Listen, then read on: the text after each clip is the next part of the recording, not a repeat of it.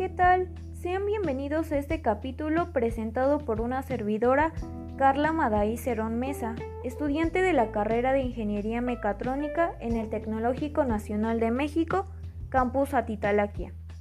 Tengo el placer de presentar la carta número 5, que lleva como título de la historia de la ingeniería mexicana, del libro Cartas a un joven ingeniero, donde se presentan 15 cartas en total escrito por Javier Jiménez Espriu, originalmente dirigidas a su hija Verónica, la cual es actualmente ingeniera mecánica electricista de la Facultad de Ingeniería de la UNAM.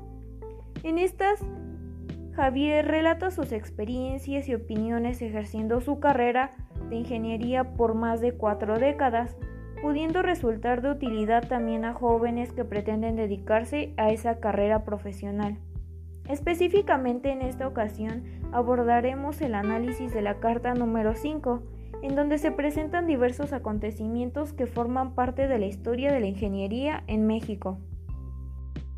Bien, sin más preámbulos, comencemos. En esta carta número 5, el autor nos hace énfasis en que la historia de la ingeniería es tan antigua casi como la civilización misma, aunque la profesión como tal fuera bautizada muy posteriormente. La llama paradoja ya que la historia llega a mostrar diversos contrastes y contradicciones, puesto que hay mucho de qué hablar y en ocasiones llega a malinterpretarse. Hablar de la historia tiene suma relevancia respecto a la situación actual de los ingenieros en México. En primer lugar, no debemos olvidar que los mexicanos somos herederos de una magnífica historia de hechos y obras trascendentes, más allá de que de cierta forma es verdad lo que menciona don Jaime Torres Bodet. Existía una abundancia de manifestaciones espirituales y una escasez de medios técnicos. Sin embargo, estos antecedentes cobran importancia, ya que nos han servido para no cometer errores que se dieron en su momento.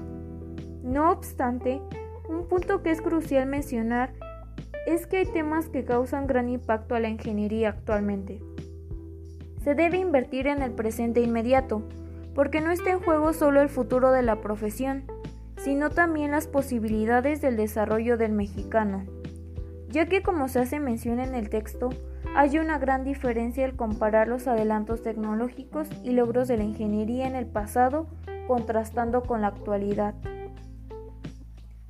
Nuestra participación en la ingeniería nacional debería ser fuerte, para poder solucionar los problemas necesarios. Porque de lo contrario, al no corregir esa situación para impulsar a la ingeniería en México, nos espera una pobreza que afectará a todos.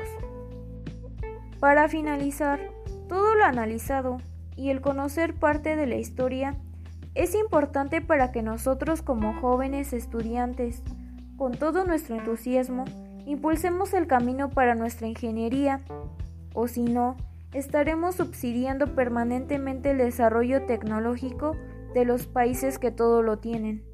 Así que debemos aportar algo, ya que de esto depende nuestro futuro, el futuro de nuestra patria.